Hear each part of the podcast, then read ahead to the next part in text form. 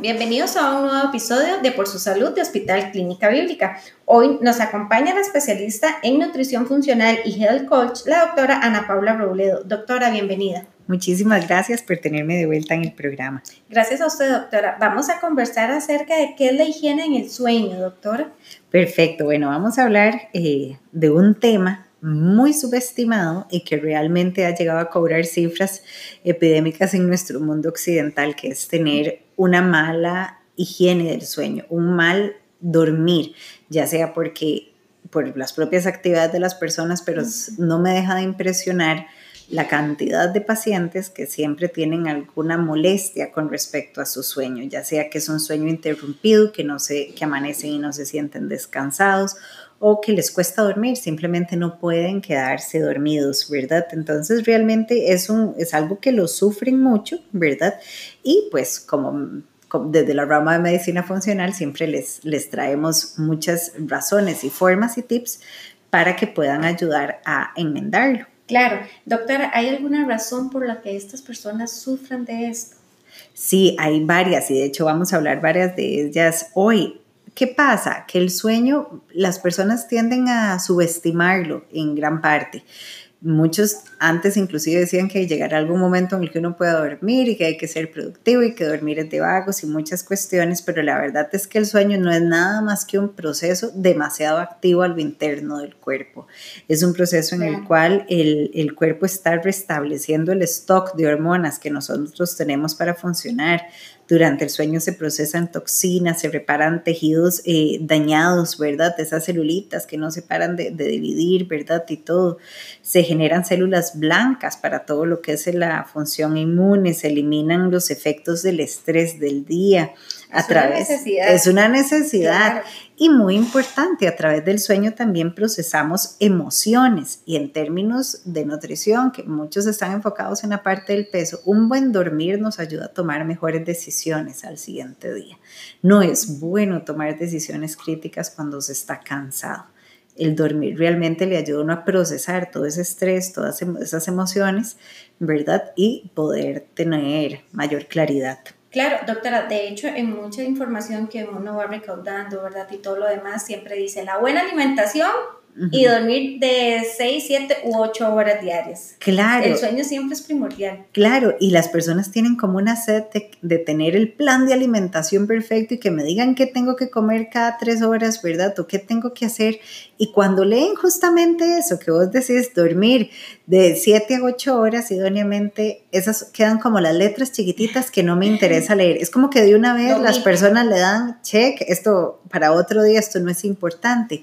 Y vieras que es muy importante, sobre todo en la parte de la pérdida de peso. Una noche de mal sueño, nosotros evolutivamente hemos perdido una hora de sueño. Antes nosotros dormíamos de 9 a 10 horas diarias. Esto se pasó a 8 horas la recomendación general. Ahorita la población, sobre, sobre todo me refiero a la población occidental, se está durmiendo, estamos durmiendo un promedio de 7 horas al día y esto está teniendo efectos muy fuertes en la fisiología de la persona, en la aparición de enfermedades o aparición más temprana de enfermedades que tal vez todavía no nos tocaban. En términos de peso, ve qué importante que es. Solo una hora menos de sueño, o sea, de 8 horas a 7 horas de sueño, el cuerpo necesita reponer energéticamente al día siguiente pidiendo un extra de 500 calorías más al día. Entonces, no es una, no es una coincidencia, ¿verdad? Que cuando tenemos problemas para perder peso, además estamos eh, durmiendo poquito.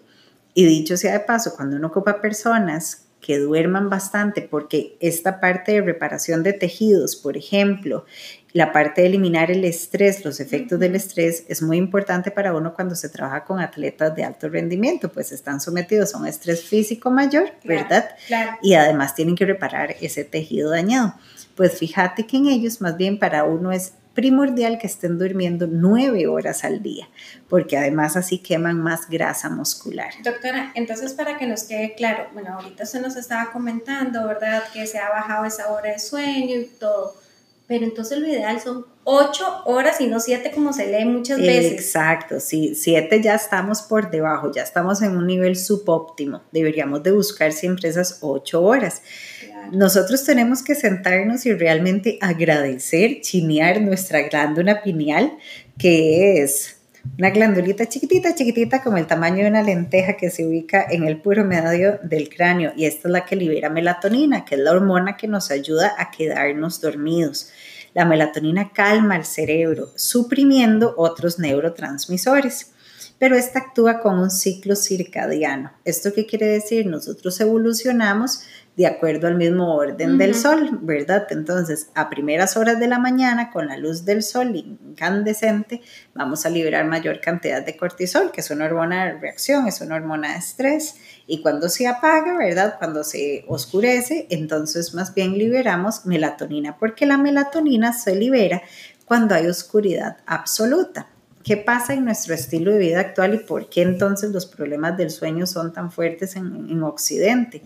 Nosotros hemos cambiado este ciclo circadiano y estamos en horas de la mañana, nunca vemos el sol, no salimos de la casa, ¿verdad? O pasamos de la casa algún medio de transporte, al trabajo y estamos siempre en un lugar que está más oscuro dentro de la oficina que afuera. Salimos y nos encandilamos, ¿verdad? Cuando salimos eh, por el almuerzo o así, pero estamos en toda esa parte que necesitaríamos más bien tener buena luz para tener buen cortisol bajo.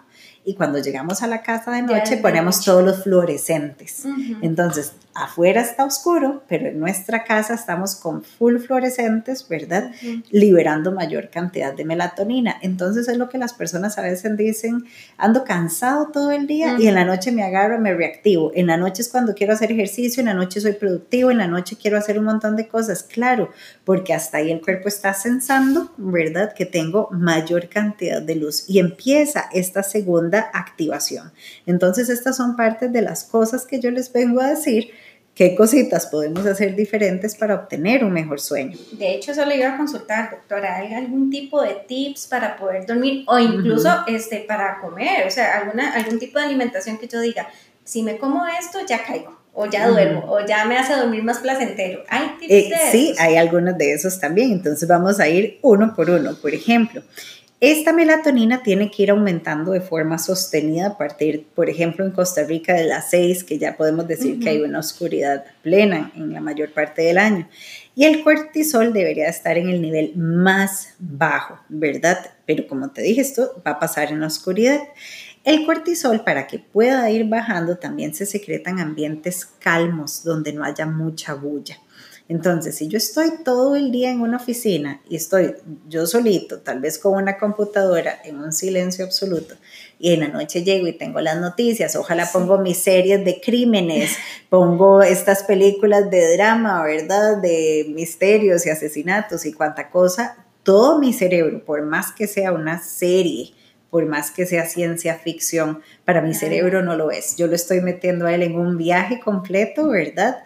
De puras emociones y de, y de estrés, ¿verdad? Entonces, es importante setear un ambiente nocturno en el hogar. Yo siempre digo, a partir ojalá de las 7 de la noche bajar las luces, cambiar fluorescentes, no ponerlos o poner como lamparitas en la casa para bajar completamente ese, ese tono fuerte y decir, ok, a partir de las 7, que ya en teoría deberíamos de estar cenados, ¿verdad? Claro. Entonces ya decir, modo nocturno, deberíamos de apagar pantallas, ¿verdad? Por completo para disminuir ese estímulo porque la pantalla da una onda de amplio espectro de luz y eso activa completamente el, cortisol, aunque y peor si tengo toda la habitación apagada y solamente tengo la pantalla, ¿verdad? Entonces queremos no tener pantallas, queremos hacer este modo eh, nocturno, ¿verdad? Disminuir la bulla, este, todo lo que es esta parte de luz realmente es muy fuerte. Y la parte, perdón, doctora, de los dispositivos, porque mucha gente se acuesta viendo, ¿verdad? El eh. teléfono, lo primero que se hace cuando se levantan es ver el teléfono,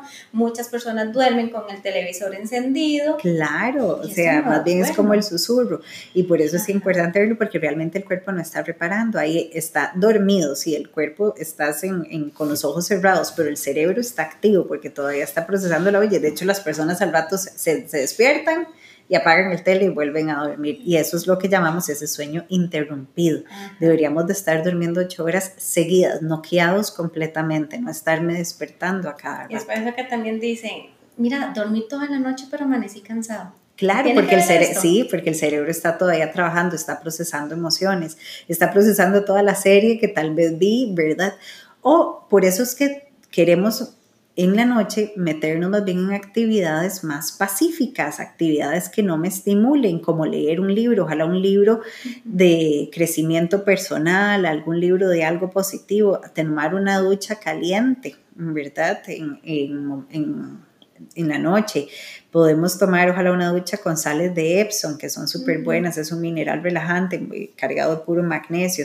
Dar una caminata nocturna, sobre todo estas personas que viven en zonas donde el ambiente lo permite, ¿verdad? Y salir, o como que viven en zonas tal vez un poco más rurales y todo y lo permite, salir a pasear el perro, por ejemplo, o jugar con la mascota. Doblar ropa, por ejemplo, a veces las personas buscan como salir de todas las actividades para la noche no tener nada más que hacer y solamente ver tele ¿verdad? Y no es exactamente lo mejor, si no podemos dejar algunas actividades del que hacer, secar platos, doblar ropa, son actividades serenas que van a ir relajando, van a ir descargando el cerebro porque las hacemos con mucha automaticidad, ¿verdad? Doctora, ¿y hacer ejercicios? Hacer ejercicios no, el ejercicio, sobre todo el cardiovascular, estimula muchísimo el sistema. Eh, esta respuesta de adrenalina y de cortisol en el cuerpo. De hecho, lo que se busca es que el ejercicio cardiovascular sea en la mañana y si son ejercicios de pesas en la noche.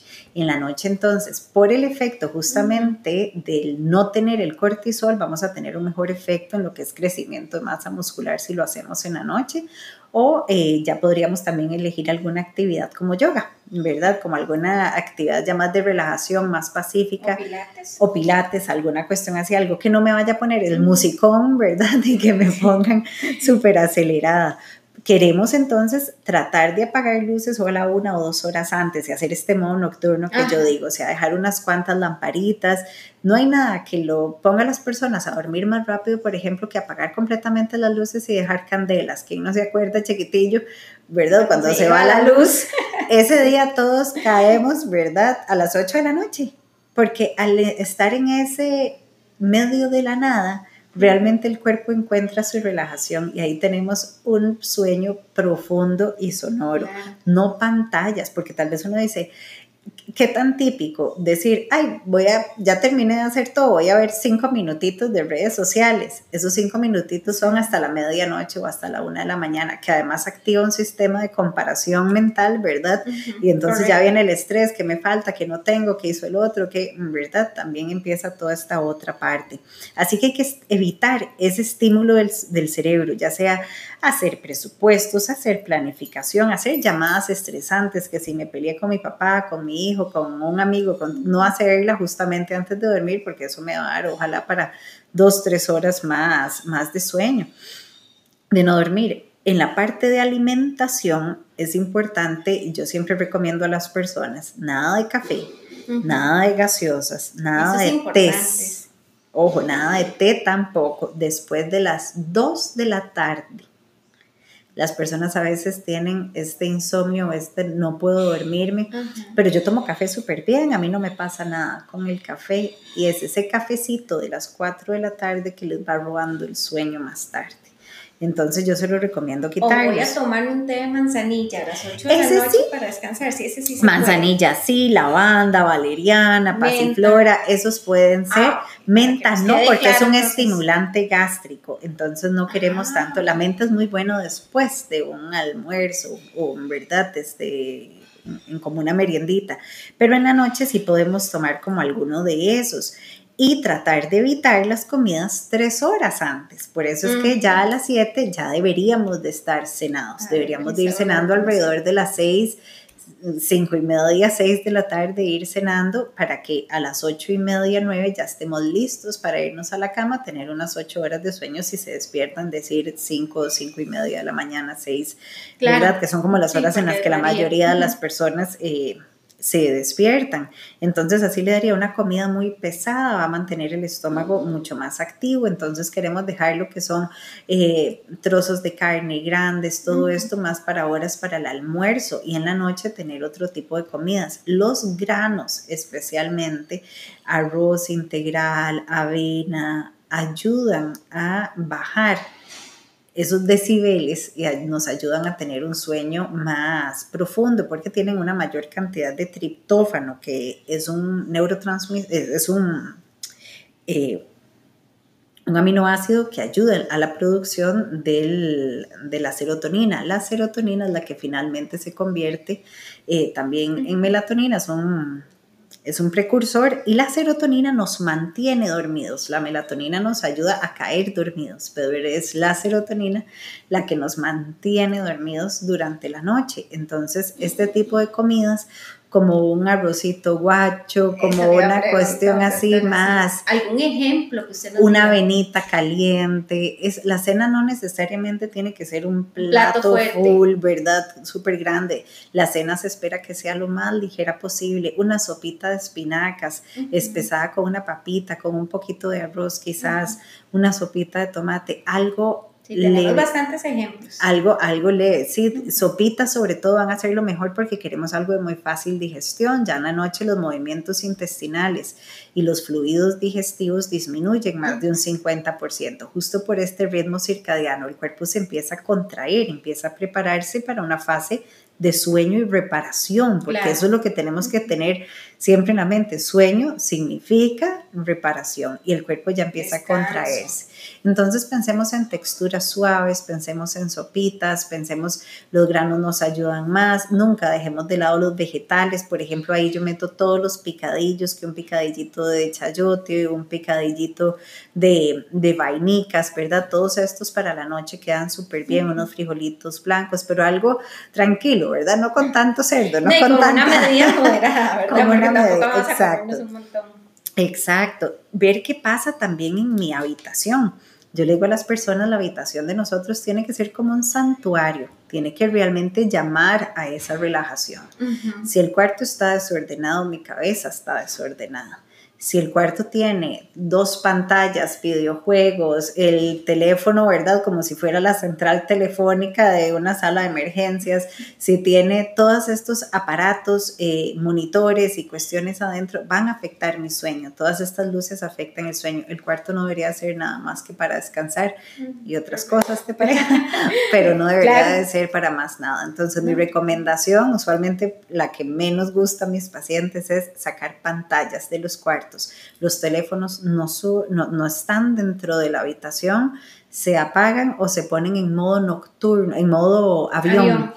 que realmente me evite, porque todas estas señales eh, que nos hace recibir el Internet, ¿verdad? El Wi-Fi y todo esto, afecta esa señal de sueño, corta completamente, altera nuevamente está este equilibrio de cortisol y melatonina y me acelera, me activa nuevamente. Hay personas que peculiarmente me dicen, es verdad, yo en la noche apago todo y a veces el, el toma tiene una lucecita verde, digamos, que se enciende, la sienten y le van y le ponen un tape, ¿verdad? O le ponen algo. Doctora, ¿y qué pasa con la gente que dice, no, es que definitivamente si yo apago todo, más bien me despierto más o, o más bien se me quita el sueño? ¿Qué pasa con ese tipo de personas? Hay que volverlos. Sí los hay. Sí los hay y hay que volverlos nuevamente a llevar a un estado de calma, porque eso está, pero lo que está es un mal hábito sostenido durante mucho tiempo que ya se volvió normal. Entonces, esto es igual que un bebé que de noche no duerme. Entonces hay que volverlo a, así es como, digamos, yo también le digo a mis papitos, que en la noche les hacemos este modo nocturno, dejamos una lamparita candelas, una lamparita del Himalaya, por ejemplo, súper bueno, y entonces al bebé le hacemos ese momento súper oscuro y se lo hacemos a la persona también, y son unos cuantos días en las que el cuerpo deliciosamente vuelve a caer en el ciclo. Pero hay personas que se han habituado a esto, ¿verdad? Que le han dado esa comidilla por años al cuerpo de que yo empiezo a trabajar a las 11 y de 11 a 3 de la mañana es mi momento más productivo. O me duermo con la computadora a la par respondiendo mails, viendo qué pasó, o qué tengo que hacer mañana, ¿verdad? Este, o simplemente viendo redes sociales. O sea, realmente eh, maltratamos al cuerpo a veces en cosas muy sin gracia. Doctora, y verdad que todo esto se ve reflejado tanto a nivel mental, el estado físico, todo esto es desgastante para el cuerpo, para la persona como tal. Totalmente, en cada área, desde la parte del control de peso, del, del performance, del rendimiento deportivo, también del rendimiento mental, de cómo los chicos eh, aceptan, captan la materia, por ejemplo, eh, qué tan rápido aprende un cerebro o, o, qué tanto no está aprendiendo justamente por un mal sueño, porque entonces, y más ahorita en, estos momentos, ¿verdad? Que tal vez se nos eh, alborota un poco los horarios y entonces los chicos están durmiendo más tarde y entonces eso les cuesta más para aprender al día siguiente, para conceptualizar cosas o para resolver problemas. Nos quedamos como parados, ¿verdad? Nos cuesta avanzar, entonces tenemos que invertirle a esta parte. Y hablando de inversión, ¿verdad? Esa inversión también en el, en el cuarto, que era lo que yo decía, esa inversión de tiempo, las sábanas, tenemos que lavarlas, o sea, idealmente cada semana, mínimo cada 15 días cambiarlas, ocupamos aires frescos, no solo la sábana, la almohada la deberíamos de lavar también, la almohada como tal, deberíamos de airear todos los días el cuarto, no permitir que pase completamente cerrado hay que ver cuál es mi temperatura ideal y esto varía mucho de cada cuerpo. Usualmente en una temperatura más fresca vamos a dormir mejor, pero si el cuarto está muy frío nos va a despertar y si está muy caliente también. Una temperatura ambiente. Entonces tenemos que buscar una temperatura a la cual mi cuerpo tenga un sueño rico y no puede ser ni súper caliente porque es un cuarto que pasa encerrado, tal vez con más cobijas de la cuenta, con cobijas muy pesadas, muy gruesas, ¿verdad? Entonces buscar cobijas tal vez más delgaditas y todo esto dependiendo de la zona, ¿verdad? Por pues si estoy en Guanacaste, estoy en Limón, queremos si acaso una sabanita, algo muy fresquito, dejar la ventana entreabierta, que entre aire, que me mantenga, ¿verdad? Un poquito más ese, ese, ese frescor, ¿verdad? Del día. Y también ver la parte del sonido, porque también, así como vos me decís, la parte del, de la oscuridad, hay personas que me dicen, bueno, es que yo en, son, en silencio absoluto, más bien me despierto, porque más bien lo activa. Entonces, para estas personas, lo ideal es un silencio absoluto. Si la mente ya está entrenada de estas formas, de, así como estamos escuchando el podcast, hay muchos sonidos que uno puede poner, como por ejemplo el de poner un un ventilador de pie, por ejemplo, y que no dé quizás a la cara de uno, pero ese es, una, es un sonido blanco, se le conoce como un sonido blanco y esto nos va a dar, este, nos arrulla básicamente, entonces nos va a ayudar. Y finalmente entonces, eh, con esto a lo que me refiero es a tener todo este ritual de sueño tanto hombres como mujeres son rituales muy diferentes. Doctora, perdón, antes de que finalice, ¿esto lo pueden vivir los niños? Sí. También. Sí. Esto es un punto muy importante porque muchos papás tal vez pueden estar escuchando ahorita y dicen, bueno, a mí me pasa eso, o a mi hijo le pasa, yo sí duermo, pero él no, tal vez son menores. Los niños pueden. Todos, todos, todo ser humano va a tener su propia experiencia de sueño y tenemos que hallar la forma de manejarlo, pero siempre va a ser la más, o sea, va, va a seguir estas reglas en general establecer un ritual de sueño. Realmente esto deberían de ser de esas promesas de fin de año, pero de las que sí se cumplen, ¿verdad? Establecer este ritual, saber que si nosotras mujeres, entre todas las lociones y pociones, ¿verdad? Digo yo, entonces empezarlos antes, empezar toda esta parte, empezar en, como familia también a unirnos más. Es idóneo hacer, por ejemplo, un diario de gratitud, es donde yo más bien lo que estoy es en una cuestión de escritura, no estoy viendo pantallas, estoy enfocando la mente en todas las cosas que sí funcionaron durante el día, todo lo que salió bien, todas las cosas que yo agradezco para cerrar el día, leer un libro que inspire eh, y sabérmelo ir leyendo, degustándolo, ¿verdad? De a poquitos y quedarme con eso y reflexionándolo un poco, hacer un periodo de oración en familia, todas estas cuestiones nos ayudan a nosotros montones de meditar, de hablar con la familia y evitar esos otros espacios. No podemos irrespetar estas horas, porque aunque para nosotros, aunque nosotros podamos sentir que igual duermo un montón o es que yo me levanto hasta las 11 de la mañana, volvemos a lo mismo. Es una glándula que responde a un ciclo circadiano que no lo vamos a evitar.